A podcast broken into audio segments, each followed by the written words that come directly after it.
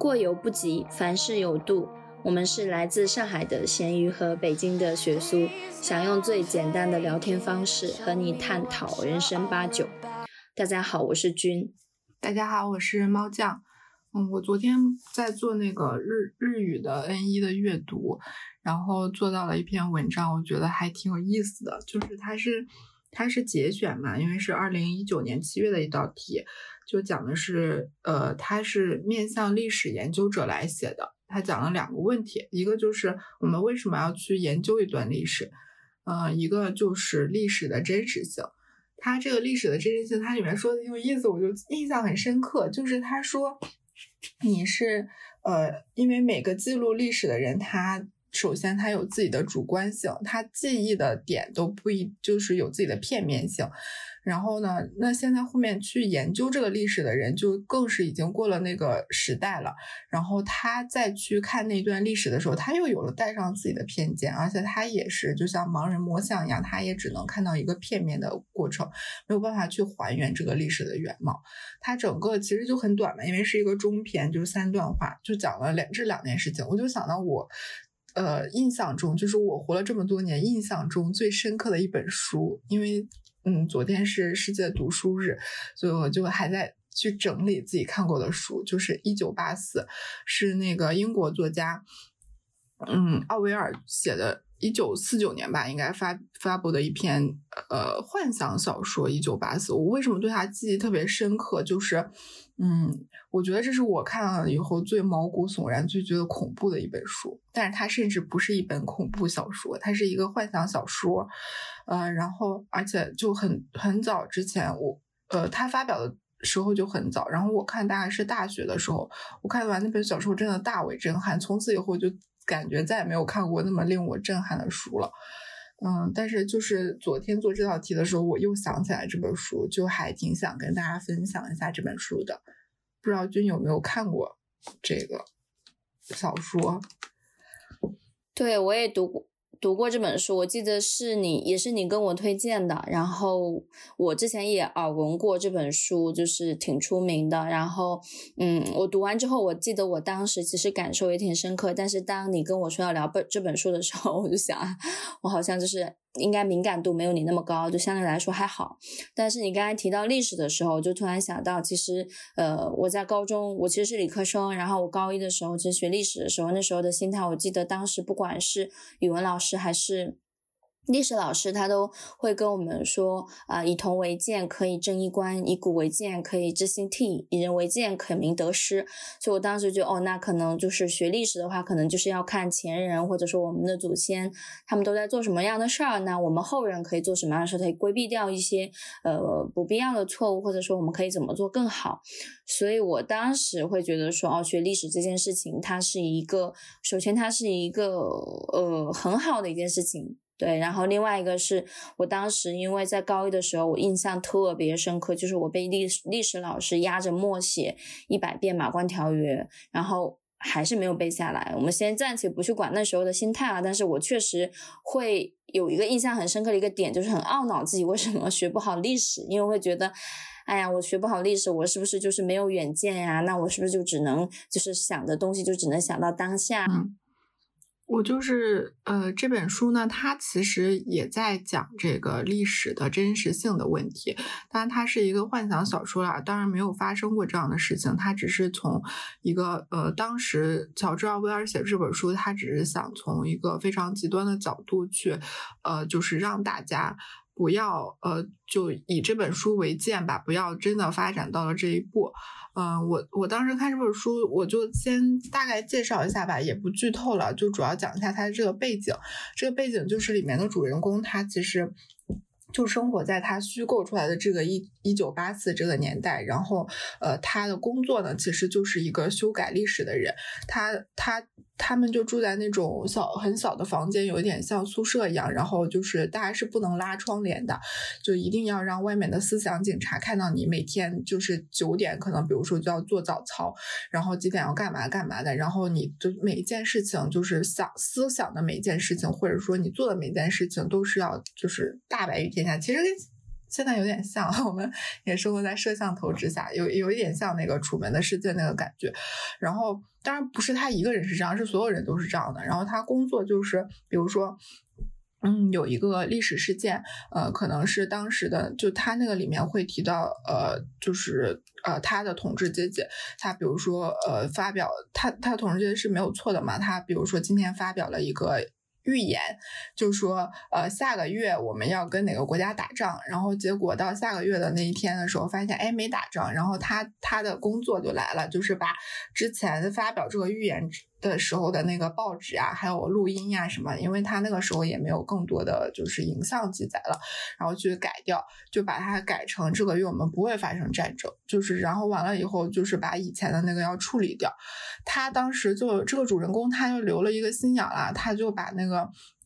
要处理掉的那一段。历史吧，等于说是就那一点报纸藏起来了，藏起来没有处理掉。呃，当然他这个过程也非常艰辛啊，因为他们的思想毕竟都是透明的嘛，就是你是不能去干这样的事情的。然后他也不知道为什么，可能突然有了一点点自由意志。完了，整整体上他一直保留这个，他就在后面他就说：“哎呀，他说，呃，就好像真的从来没有发生过这件事情。要不是我自己保留了这个报纸的话，那是不是这件事情就永远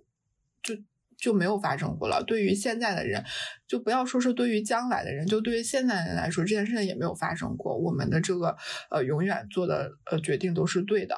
呃，我我当时就看到这，我就想，天呐，如果说世界真是这样，我们连思考的自由都没有，就还挺可怕的。所以我就是。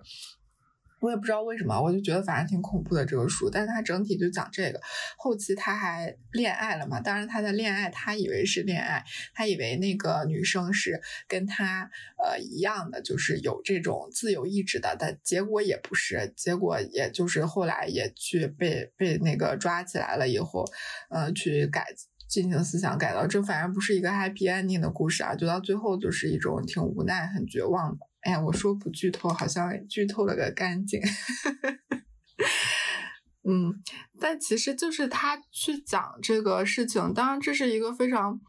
呃，虚构、很魔幻的呃世架空世界，但是他就是在说你的这个历史，它其实就是可能并不是你所看到的那样。说到这个，我其实想问你一个问题，你知道那个世界七大奇迹吗？长城。有没有？没有，没有，没有长城，没有长城。他不是说之前我记得听过说长城是世界七大奇迹之一是没有的，对吗？那可能是有。嗯，世界七大奇迹是一本书，然后呃，就是有金字塔，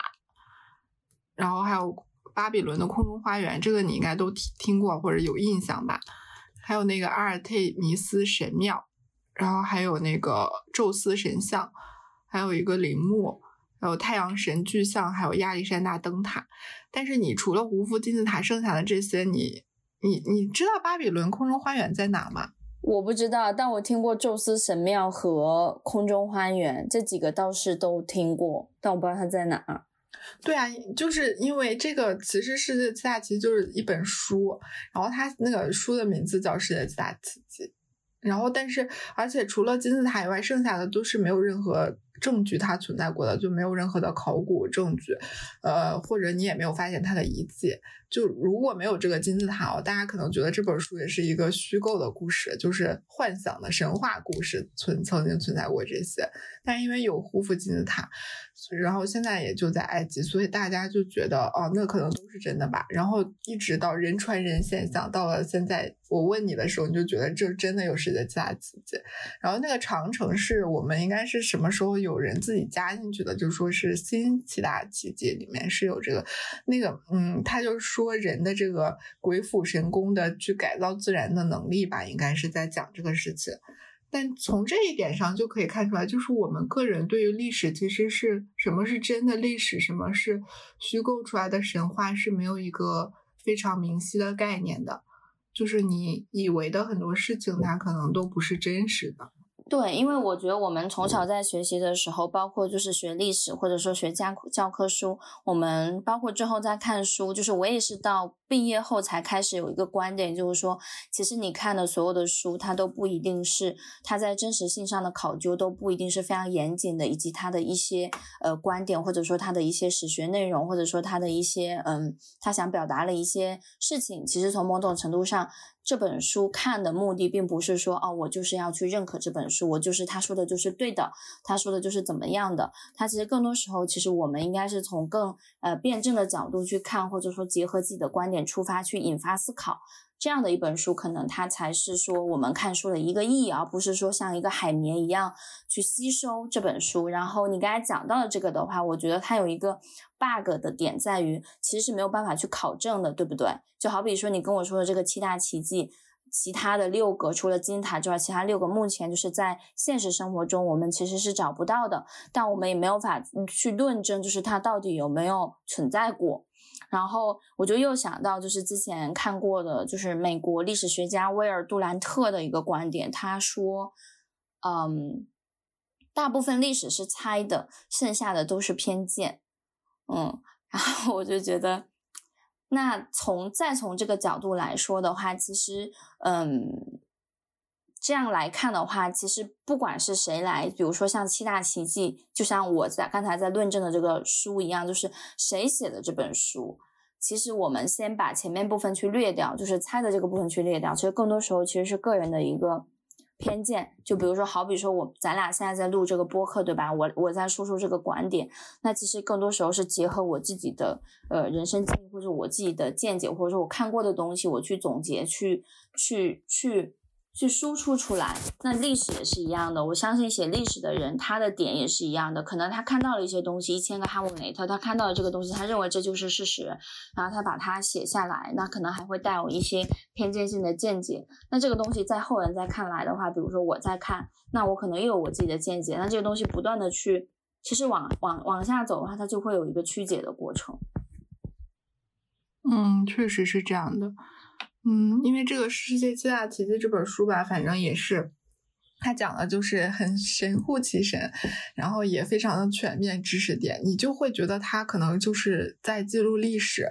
但其实也只是作者的一家之言，而且我们也没有证据他说的都是真的。嗯，我觉得历史上应该还挺多这样子的事情的，就是。我举一个比较也比较极端的例子，就《甄嬛传》，你没看过也听过吧？《甄嬛传》它其实就是首先，它这个作者写的时候，这本书它是架空的，就是它没有影射任何一个我们的朝代，它完全是架空的，而且它参考了很多就是《红楼梦》里面的那种书写方式。但在它改编成影视剧的时候，我们的那个就是有一个规定，它可能就是不能有架空历史剧出现。就那个时候，反正有那个规定，没办法，他就去。硬安在了清朝，就是呃，应该是雍正当时的那一段历史上，这样子就很多人可能没有看过这本小说啊，然后但是那个剧很火嘛，大家可能看了这个电视剧，然后还有一些小朋友，他可能看到这个电视剧讲雍正时代的故事，他又把这件事情当成历史了，他肯定跟历史一点关系都没有，对吧？我前面已经讲过他的前情条，它是一个架空的，完全架空的，也没有参考过任何一段历史，就算参考过，也是《红楼梦》里面的历。就是也《红楼梦》也不是历史，对吧？它也是小说，然后。那他那搬到了荧幕上以后，让这么多人看到，尤其是一些可能还在上学的小朋友看到以后，他觉得，哎，原来雍正时候是这个时候的事情。那你再看看吧，就现在，我觉得以《甄嬛传》这个发展，再过个十年二十年，就是我们这一代人都已经有孩子，孩子都长大读书了什么的，可能比我们更小的这个九零后、九九五后之类，他们的孩子也长大了，然后他们可能就会，他们的孩子可能就会觉得，哎，《甄嬛传》这一段就是一个。真实的历史，就皇帝啊、熹贵妃啊，这些都是真实存在的。就其实你这这是一些，就是都不是说去认真写的历史书，只是一些可能莫名其妙的被安上的故事。但是因为经历了时代的更迭，经历了很多人，就是这种呃那种就传呃传声游戏，到最后你就变成了你已经分不清楚它是不是一段真实的历史了。对吧？就是这就是一个挺极端的例子，很极端。但是我觉得，对于我，就是可它有有可能会发生在我的身上。为什么呢？因为拿我自己举例的话，就是我对历史的整个一个认知其实非常差的。就甭管说我学不学得好这件事情，但是对于纵观，就是不管是世界史还是中国史还是美国史，就是呃从大的宏观的角度来看的话，其实我是对这个认知很浅薄。那在这样的情况下，我之前在看那个我，而且我又看古装剧看很少。但如果你要我让我去看《甄嬛传》的话，如果我没有去考究，就我没有这个意识说去考究，嗯，这个有没有真实存在，这个是改编的还是还是有依据的还是怎么样，我可能就会把它。当成它是一个呃历史上会存在的东西，我就可能就会把它当成就是取之就是素材作品都是取之于生活嘛，那我可能就会认为它是不是作者或编剧考导演考证了哪个部分朝代的这样的一个内容，然后他把它拍出来，我可能就会认为哦原来呃就是三宫六院或者说或者说之前的那个朝代或者说以前的古时候的生活是这样子的。啊，就是他会先入为主，我觉得起码就是从某某个层面来讲，就是这种记忆和人摄取信息的这样的一个特征来看，嗯，嗯，对，就像我小时候看《三国演义》嘛，就很小的时候看那个电视剧，呃，央视拍的那个，我就觉得开始我觉得它就是历史啊，历史上就是这样的，后来，嗯，就大人就会讲说这个是演绎，嗯，是虚构的。然后，那我又觉得他就是完全是虚构的、架空的，就是我们也没有什么三国、诸葛亮、刘备都没有这些人，就是一个小说里的人物。后来我在长大以后发现这两个都不对，对吧？它是基于了它这个《三国演义》，它是基于了真实三国时期发生的那些事情，很多人他也都是真实存在的，比如说就就刘备什么，他都是历史人物，然后去进行了一部分的演化和虚构，然后去演绎出来了，所以它叫《三国演义》，不叫《三国史》。但是就是你在比较年轻或者是接触的信息比较片面的情况下，你很容易就产生了很多的偏见和很多自我的意识，然后你就觉得，首先我觉得它是历史，其实就错了。然后后来我又觉得它完全跟历史没有关系，是虚构的，也是错了。但是这是呃，所以。但是到现在我也不知道呀，你有可能他《三国演义》里写的事情都是真的，就是草船借箭、什么赤壁之战都是真的，有可能那都是他虚构出来的。我现在也不知道，因为我历史也学的不太好，我也理科生嘛，而且我记记性不太好，我那个出就是考历史的时候都是可能考前一两天背一下，然后就完事儿了。我也搞不清楚就是中国的历史是什么样的，其实说实在的，也搞不清楚世界的历史是什么样的。但我就是有很多奇怪的印象，可能觉得是历史的，它可能就不是，是我不知道从哪儿看来的。然后也有可能一些写在历史书上的，就也不一定是真的。因为我当时印象很深刻，就是会讲《史记》嘛，然后就会说到司马迁，然后司马迁也是忍辱负重，为了记录历史，他可能也去得得罪了一些权贵阶级，又是宫刑，又是什么。反正兵刑的，我也搞不清楚到底他是哪个刑了，反正就是挺惨的，但他还是去做了一个历史的记录者。我觉得这件事情本身是非常令人佩服的，因为我觉得我这人就挺怂的。你说如果我知道一段历史，但是我敢不敢记录下来？我可能也不敢。然后我就觉得司马迁确实很厉害，但后来我又在思考这个问题的时候，我就在想，那司马迁记录的又一定是真的吗？那他肯定也是代表了很多他的偏见。他首先他是一个史官，他肯定是愿意去很客观的去表达。但是首先他一个人嘛，他看到的东西，他也只是他看到的。你就像眼见不一定为实，尤其是我们现在非常理解这一段这一句话吧。就是你看那些，比如说那些科幻大片什么，他们就是在那个绿幕前面拍的嘛。但是真实性你确实看到了呀，就很真啊。但是它确实是假的呀。所以就是说，嗯，我想在那个。古代那个朝代，然后也科技没有这么发达的情况下，那你看到的东西就更片面，你记录的那些东西更是你的一家之言，当然是很了不起。然后也去，他也是参考了非常多的史书，然后去进行了大量的编撰。但同样的，就是也不能说《史记》就一定是真实的历史，它只是还是一些人去写出来的这样一个记录。就像那个《论语》，你都不知道，其实就都是不是真的是孔子说的也不知道，因为是他的学生记录的嘛。那我们就是觉得它是历史，但是我们国家的历史，其实我我那天看到这个书的时候，我就在想，说我们国家历史到底是从啥时候开始的？是那个从。伏羲女娲开始的，还是从什么尧舜帝开始的？我就想了半天，然后我又去查了一下，发现哎没有，而且它就是前面就是那个神话和那个历史的界限也非常的模糊，就是你其实不是特能很清晰的，就是搞清楚它到底是这一段到底是神话还是真的历史，因为很多东西也没有办法考证嘛，就过了这么多年了，我觉得还挺有意思的，就是你。你的这个历史，它可能也是别人写给你看的历史而已，并不是真实发生的事。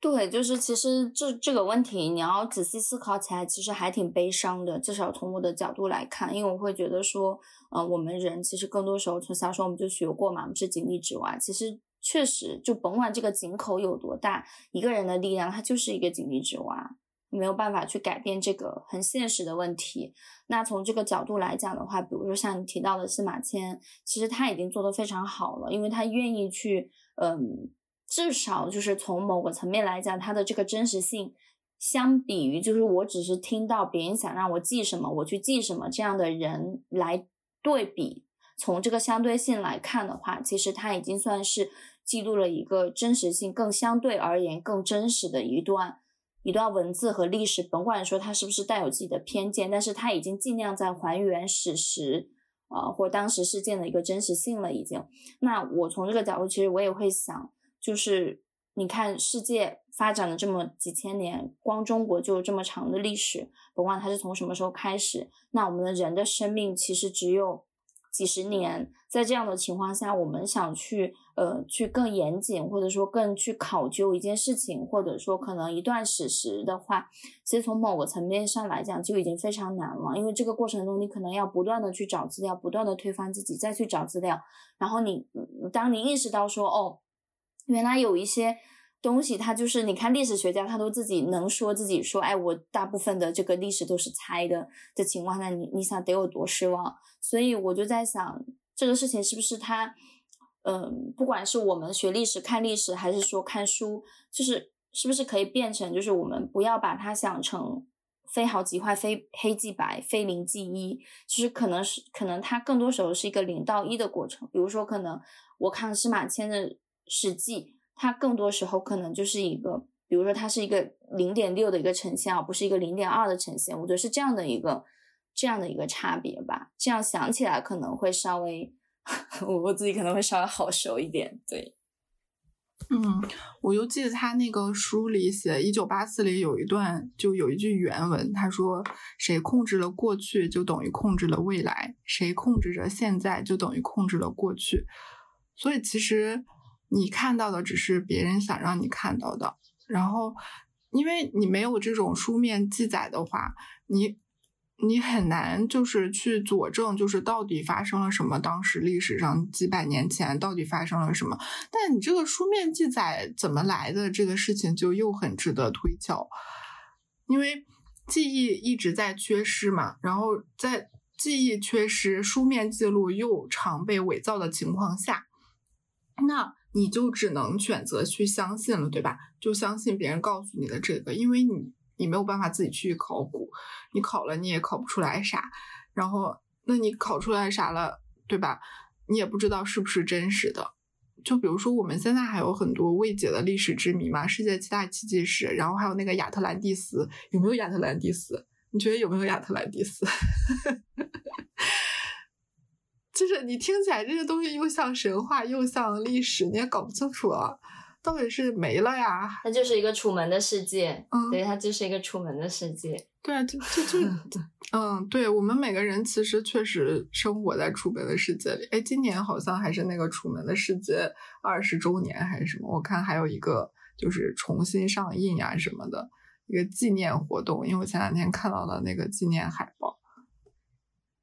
我觉得这个一九八四我不知道有没有被拍成电影啊？我觉得可能。还挺值得拍一拍的。因为他最后不是因为恋爱嘛，然后就等于被那个里面的那些呃人抓住了，就是思想警察抓住了，说他犯有思想罪。呃，就思想罪这个东西挺挺吓人的吧？听起来就挺吓人的，因为你本身就觉得可能你的这个。整个人受你自己控制的，也就是你思想的那一小块儿。但是他在这里面思想罪是要没有要杀头，你知道吧？他不抓到你不会去杀掉你，他是要改变你、同化你。他会一直不停的给你洗脑，让你忘记你自己之前，然后又变成一个就是呃一个行尸走肉吧。然后每天干着一样的事情，就是他会折磨你，然后一直让你去。呃，给你洗脑，就有点像那个。我觉得这个洗脑还有一种一这种是思想上的抽象型的，还有一种物理型的，就是在看那个美国队长里面，他们给冬兵洗脑，他就是用一个仪器，就真的在洗脑，然后 是决定物理上的洗脑，就是 对对对，在物理上的洗脑，然后反正就是都挺恐怖的，但我想他那个应该也是一个，就是反正也是虚构的嘛。就整个书反正很短，然后嗯，后面不是还有那个村上春春树他写了一个 E.Q. 八四，就很长很长，然后也是个小那种幻想小说，他是致敬这个作品，他们的那个。嗯，背后的最后的逻辑和世界观差不多，但是发生的地方和故事情节不太一样。然后那个 E.Q. 八四里面就是也更长嘛，它可能就是人物也更丰满一些，它更多的是从就很更细微的一些角度来写这个。但乔治奥威尔他可能是从一个就一个人，他这件事情很短，就是他呢。呃，犯了一个很小很小的工作中的小错误，然后保留了一点小小的，就是不应该保留的东西，然后后来又因为性，又因为感情，然后被背叛，经历了背叛，然后又被呃抓住去弥补他犯的这一点点小的错误，到最后呢，其实你也搞不清楚他这个算是犯错了吗？啊，我我们当然肯定清楚他没有没有犯什么罪，但是他在当时他就是犯了罪，然后。就反正看完这本书，有一种巨大的空虚的绝望的恐惧感，就是会整个摄取你。但我又觉得这个书还写的挺有意思，就是在那么早的时候，就是一个作家，他的这个脑洞确实真的很大，然后他也确实去写了一些值得大家注意的问题吧。虽然它是个幻想小说，那它可能也会反映一些，嗯，就是引以为鉴的事情吧。因为我觉得历史它这个事情，不管是历史啊，还是神话故事啊，还是史学家去写到的这些，呃，所谓的历史野史，它都还是有一定的借鉴意义的。嗯，以史为鉴嘛，就我们可能，我觉得就是确实是太阳底下没什么新鲜事。那他写过的这些东西，它有可能未来会发生。嗯，就算不发生，也可以让大家去当做不好的当做教训，好的去当做学习的范例。我我觉得参考一下也没有什么太大的问题，因为它的真实性既然也不可考，就没有必要去就是一定要怎么着。我觉得是这样的。对，就是我觉得它还挺有趣的，就是它这本书不是一九一一九四九年是吧出版的对吧？是一九四九，但他就组了个一九八四，也不知道是啥意思，就感觉还挺挺好玩的。因为我之前一直以为它是一八四九年。出版的，没想到是一九四九年，对我还以为他是随意拿了个四字组合，这还挺好玩的。然后我我是觉得说历史上怎么讲，就是我我觉得这个东西我们也不用去考证这本书它到底就是就像它的名字一样，其实就是大家随意的一个，可能就是他当时随意的一个想法而已，就并没有太多我们需要读者去细致去想它到底有什么含义，反而是我觉得书中的一些内容就是大家可以。呃，去看，因为我觉得里头还是有很多挺好玩的观点，或者说可能它有一些呃讲的一些故事。那这个故事可能它都是虚构的，或者怎么着，我们也都不用去太去较真。但是我们能从里头得到一些观点，或者说辩证的去看这些事情，然后来反反观到我们的生活里，反观到我们的思想里，反观到我们的观点中，我觉得就够了。就我也觉得挺好的，嗯嗯。因为这个作家他就是人生比较短暂，他一九四九年出，他一九四五年的时候出版了一本那个《动物农场》。我觉得也挺有意思的，就很短，是一个寓言故事，也可以看一看。然后一九四九年不是出版了这本一九八四嘛，然后他一九五零年就因为肺病去世了，所以就是他也没有留下更多精彩的文字了，就这两本。嗯，我我就想最后其实还挺想用他原文里的一段话来结束今天我们的分享的。嗯，就他写到。历史不是一面镜子，而是黑板上的记号，可以随时擦去，随时填补。更为可怕的是，一旦涂改了，你找不到证据去证明这是篡改历史的行为。嗯，反正大家就是可以自己去看一下这本书，就是，嗯，仁者见仁，智者见智嘛。我觉得可能每个人对这本书都有不一样的理解。嗯，就是世界读书日，对，希望大家多读读书。好，嗯，那我们这期就到这里，欢迎大家有什么问题跟可以跟我们探讨，然后也可以关注我们的小宇宙。好的，拜拜，拜拜。